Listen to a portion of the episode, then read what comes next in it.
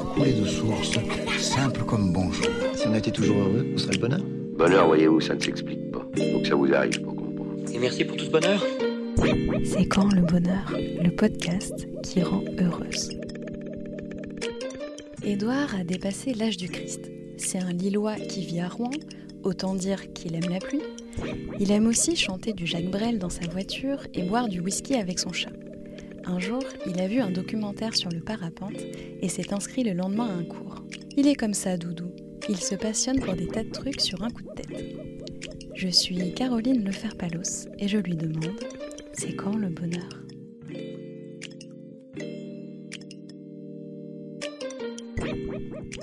Bonjour Edouard. Salut.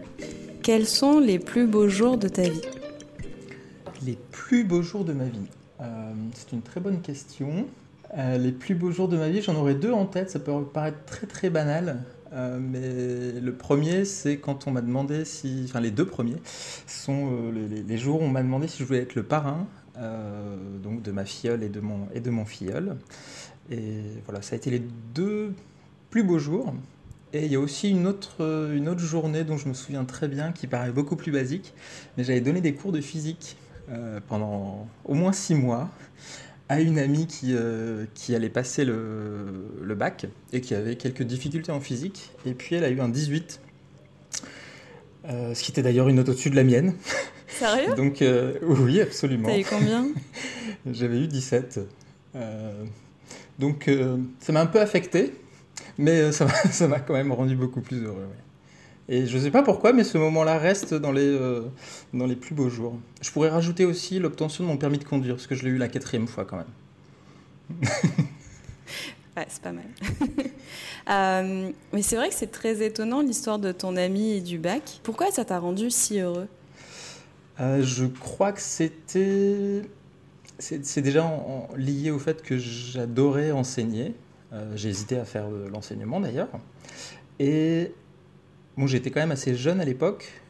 Ouais, t'avais quel âge? J'avais 19 euh, ans. Ouais. Et donc 19 ans, dans le milieu académique, on n'a pas encore l'opportunité de mettre à profit, de mettre à exécution tout ce qu'on a pu apprendre.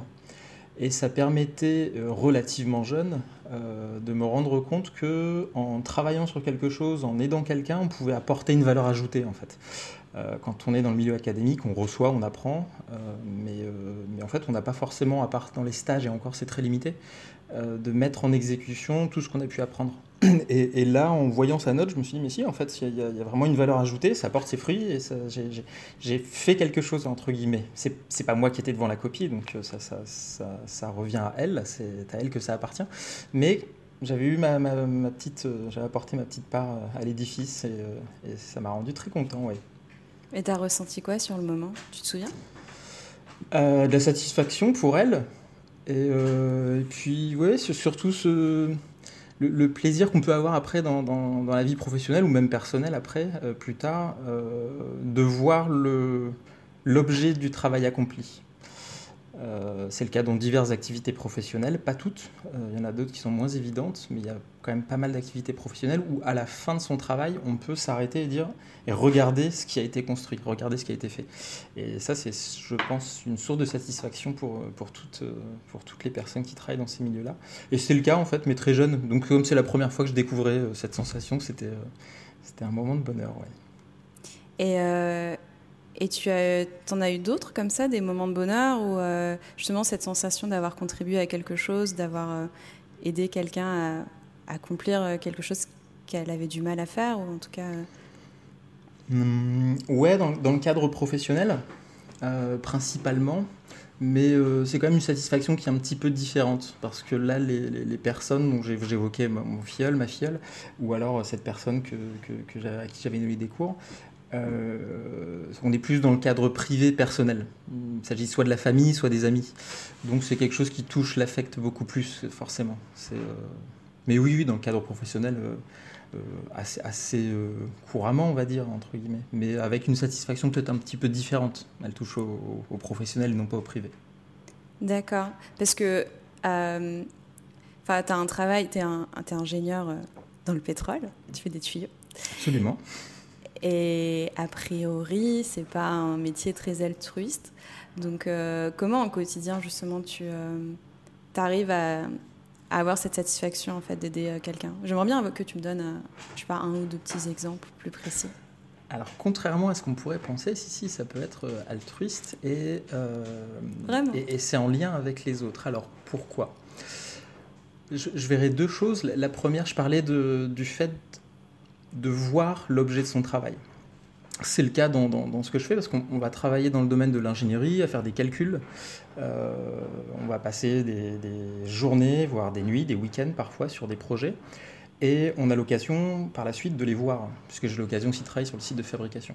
Et c'est vrai que c'est toujours une source de satisfaction de voir un produit sortir sur lequel on a pu travailler euh, des heures et des heures. Donc au final, on le voit en fait, l'objet du, et c'est quelque chose qui est propre aussi à certains amis qui travaillent dans le bâtiment plutôt, bâtiment travaux publics, euh, et qui ont à la fin euh, de leurs activités ont l'occasion de voir le bâtiment qu'ils ont pu créer. Et en termes de relationnel, en fait, je suis responsable d'un service d'ingénierie, donc je vais avoir au quotidien des personnes qui vont avoir des difficultés sur un calcul à faire ou une situation, hein, ça peut être en dehors de l'ingénierie pure calculatoire, euh, ou une approche à avoir vis-à-vis d'un problème. Euh, et c'est là où on peut apporter notre support. Et c'est aussi, euh, ça peut être aussi une source de satisfaction. En fait, de toute façon, aucun projet sur des gros projets industriels ne peut avoir lieu sans avoir une équipe au complet. Et donc, de toute façon, en dehors de l'aspect euh, calcul, ingénierie pure, qui avec le temps en fait représente d'ailleurs plus la, majeure partie de l'activité. tout se fait justement dans le, relationnel, l'humain et le fait d'avoir une équipe qui a toujours le même objectif, qui est soudée entre elles. Quand il y en a un qui est en difficulté, on sait toujours qu'il y aura quelqu'un qui sera là. Et euh, donc ici, on, retrouve vraiment ça dans, les activités professionnelles. D'accord. Euh, pour revenir à ton filleul et, ton filleul, euh, pourquoi ça t'a rendu si heureux? Qu'est-ce que tu as ressenti sur le moment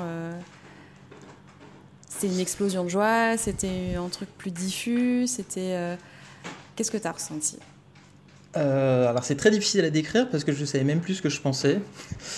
Euh, en fait, j'ai un peu perdu mes moyens la première fois. La deuxième fois, j'étais plus âgé, c'était la deuxième en plus, donc c'était un peu différent. Euh, mais la, première fois, donc je m'y attendais absolument pas. vraiment pas. C'était pas prévu, j'étais en vacances chez des amis. Euh, et puis, dans le cadre des vacances, il y avait aussi une petite fête qui était faite pour la, naissance de cette fille, qui est donc devenue ma filleule. Et, donc, mais je m'y attendais absolument pas. C'était pas du tout prévu, j'étais là en, vacances et c'est tout. Euh, maintenant, ce sont des amis que je connais depuis, euh, depuis des années. Et puis, euh, alors ça doit dépendre évidemment des, milieux, des familles, mais souvent on peut prendre l'oncle, la tante, où, ça reste dans le cadre familial. Et là, ce sont des amis en fait, on n'a pas de, lien de sang en fait. Et le fait qu'il m'ait demandé d'être son parrain, ça, ça, pour moi, ça me parlait énormément. Euh, c'était une marque de, reconnaissance, de confiance euh, qui était forte, d'autant plus que j'étais un, ami et qu'on habite à plus de 800 km. Euh, donc, ça m'a vraiment touché. et donc voilà, c'est en ça que ça m'a particulièrement touché. D'accord. Le, le, deuxième point qui m'a marqué en fait dans ce process-là, c'est qu'on m'ait demandé. On ne m'a pas dit tu vas être le parrain. Est-ce que tu souhaites l'être? Donc là, tu t'arrêtes un petit peu et puis tu te dis mais qu'est-ce que ça implique? Et euh, comme c'est quelque chose qui arrivait relativement jeune, entre guillemets. T'avais quel âge? Euh, Je devais avoir. Euh, c'est une bonne question. Ah, j'ai une très mauvaise mémoire. C'était il y a 12 ans, donc j'avais. Oh, sinon, j'avais quand, même, j'avais quand même 22 ans. J'avais quand même 22 ans, oui, en fait. mais mais c'est le fait que ça impose de faire un petit arrêt sur image et se dire mais qu'est-ce que ça implique comme responsabilité? Euh, Et c'est vrai que c'est un niveau de responsabilité que je m'étais jamais posé jusque-là. Euh, pour moi, parent, ça signifie entre autres que si euh, malheureusement il y avait un décès des parents, je suis amené, je serais disposé à, poursuivre l'éducation de cet enfant. Et c'est une question que je ne m'étais pas du tout posée. Jusque-là, j'étais étudiant je, m'occupais juste de mes études et de faire la fête le week-end. Et, ça, c'est quelque chose qui m'a assez marqué. Et ça me marque d'autant plus que mon parrain est quelqu'un d'extrêmement important pour moi. Il a compté énormément euh, dans mon éducation, dans, tout mon parcours, tout au long de ma vie, encore aujourd'hui. Et, je pense que en cela aussi, le fait qu'on m'ait demandé est-ce que tu souhaites être le parrain, ça, ça, ça a posé une question qui était très grande pour moi, étant donné l'image que j'avais de cette fonction. Dans cette fonction, ce rôle, on va dire. Ok, très bien. Alors, euh, je voudrais savoir quels sont tes petits bonheurs du quotidien? C'est quoi tes petits plaisirs dans la vie? Les petits trucs euh, qui ont l'air de rien, mais qui te rendent heureux comme ça, un peu tous les jours? Euh, en dehors de l'apéro, du coup. les petits bonheurs du quotidien, souvent, c'est avec les amis. C'est toujours avec les amis, en fait. après, il y a les, les... Ouais, non, c'est surtout ça. C'est les choses assez simples avec les amis, d'avoir un moment d'échange avec eux. Et ça se résume à ça. Alors ça peut paraître un peu vague, mais euh, d'avoir des amis assez proches, euh, avec une relation très naturelle, avec qui on peut être très direct et sincère. Et euh, juste d'avoir ça au quotidien. Ou même sans avoir cet échange direct, de savoir dans ce qu'on fait au quotidien qu'ils sont là. Et ça, c'est quelque chose qui m'apporte beaucoup de bonheur. Ok. Euh, alors, imaginons qu'aujourd'hui tu peux faire ce que tu veux, tout est possible. Mais à minuit, on efface toute ta mémoire de la journée. Qu'est-ce que tu fais? Je peux faire tout ce que je veux Ouais, il n'y a pas de limite. Tu as tous les pouvoirs du monde, j'ai tous les du monde. Tous les pouvoirs du monde Tu fais ce que tu veux. Mais à minuit, on efface tout. D'accord. Alors je deviens Superman mais sans la cape, parce que j'aime pas la cape. Et puis on se prend les pieds dedans, c'est pas pratique. Euh, et non, mais le, pouvoir de voler en fait. Je suis passionné par tout ce qui vole, euh, et donc euh, directement ce serait ça. Et de faire le tour du monde. Bon, alors d'ici minuit, c'est peut-être un petit peu short, il faut voler assez vite, mais mais ouais, ce serait ça. Ce serait de voler et parcourir le monde. Même si tu t'en souviendras pas le lendemain. Même si je m'en souviendrai pas, parce que de toute façon, euh, quel que soit ce que je vais choisir comme option, je m'en souviendrai pas, donc euh, autant prendre ça. Ok, très bien. Et euh, je voudrais savoir quel est le meilleur conseil qu'on t'ait donné Est-ce que c'est quelque chose qu'on t'a dit ou, ou alors, je sais pas, une espèce de règle dans la vie qui fait que ça te rend plus heureux ou tu te dis, ouais, d'accord, ça c'est une des clés de la compréhension de la vie et, ou un conseil, voilà, ou je sais pas, un conseil qu'on t'a donné et que tu te répètes souvent et que tu, voilà, qui t'aide à avancer quoi. Oui, euh, j'en verrai une et elle se rapproche du coup de la définition que je donnerai du bonheur. Euh, elle me vient pas de moi directement, mais euh, euh, on me l'a enseigné il y a maintenant pas mal d'années et c'est quelque chose qui me reste et qui, qui fait sens, je trouve. c'est d'être en harmonie avec soi-même. Alors ça pourrait paraître une grande phrase sans vouloir dire grand-chose, en fait ça a un sens euh, assez profond. C'est de là que vient la notion de moine d'ailleurs. Euh, moine ça vient du grec monos, c'est, euh, relatif à l'unité, en opposition avec diable, de diablo, la dualité. Et c'est de, dire bah, le, le, bonheur en fait on va le trouver comme ça en fait, en étant en harmonie avec soi-même, en étant en phase avec soi-même, en prenant des décisions en accord avec ses principes, encore faudrait-il définir la notion de principe qui peut être, euh, qui peut être différente pour chaque personne. Euh, mais c'est ça, d'être en harmonie avec soi-même et d'éviter de par ses actes ou ses décisions euh, de créer cette dualité en soi. Cette dualité, c'est ça qui va nous tirailler en nous. Je, je, fais ce que je ne veux pas ou je ne fais pas ce que je veux. Alors ce que je veux, c'est pas au sens de la liberté, j'ai envie d'acheter plein de trucs, je les achète, c'est pas ça. Euh, c'est plutôt dans les décisions qui sont prises, je dirais, dans les choix de vie. Et, c'est ça, d'avoir des décisions, des actes euh, qui sont en accord avec ses principes, de, manière à rester euh, un seul avec soi-même. Et non pas d'avoir des tiraillements en soi de par des dualités. Parce que j'ai agi d'une manière différente que ce que j'aurais aimé. J'ai fait ce que je ne voulais pas. Ça nous arrive à tous, c'est propre à l'être humain. Euh, et c'est ce qui peut créer notamment, par exemple, la culpabilité, entre autres, hein, mais euh, ça peut créer plein d'autres sentiments, mais de, se rendre compte que parfois on a agi ou euh, agi de manière différente de nos principes qui sont. Alors ça implique de savoir s'écouter pour déjà savoir quels sont mes principes et qu'est-ce que je veux. ça impose d'être à l'écoute de soi, ça déjà. Parce que comme je le disais, être à faire tout ce qu'on veut, c'est pas acheter tout ce qui nous passe devant, non. C'est, ça, justement, ce serait ne pas s'écouter. S'écouter pour réellement savoir ce que l'on souhaite. Et tu as un exemple euh, concret? Euh, Un exemple concret euh, Je vais essayer de donner un exemple fictif, mais qui reste très concret. commettre un vol, par exemple, je ne suis pas sûr qu'une personne qui commette un vol soit réellement en accord avec ses principes. On peut tous potentiellement commettre des actes comme cela, ou pire, euh, sans que ce soit en, accord avec nos principes.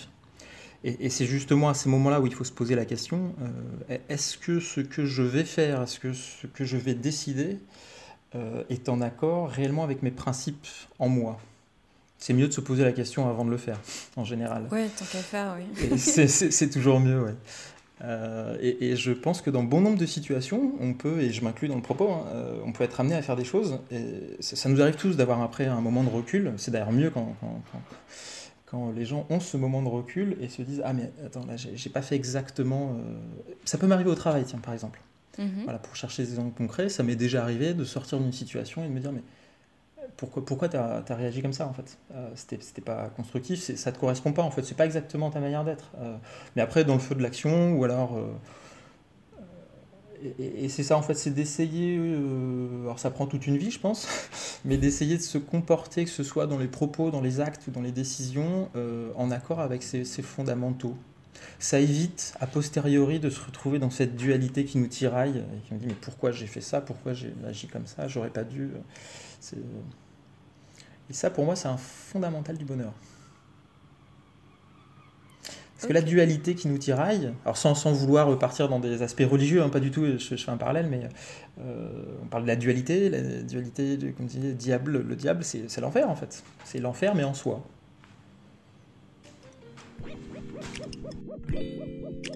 Si vous aimez ce podcast, abonnez-vous pour recevoir votre dose de bonheur chaque lundi matin. Et surtout, Partagez-le avec vos amis virtuels, parlez-en à votre famille, à la fille à côté de vous dans le bus, au mec de la machine à café. À bientôt dans vos oreilles.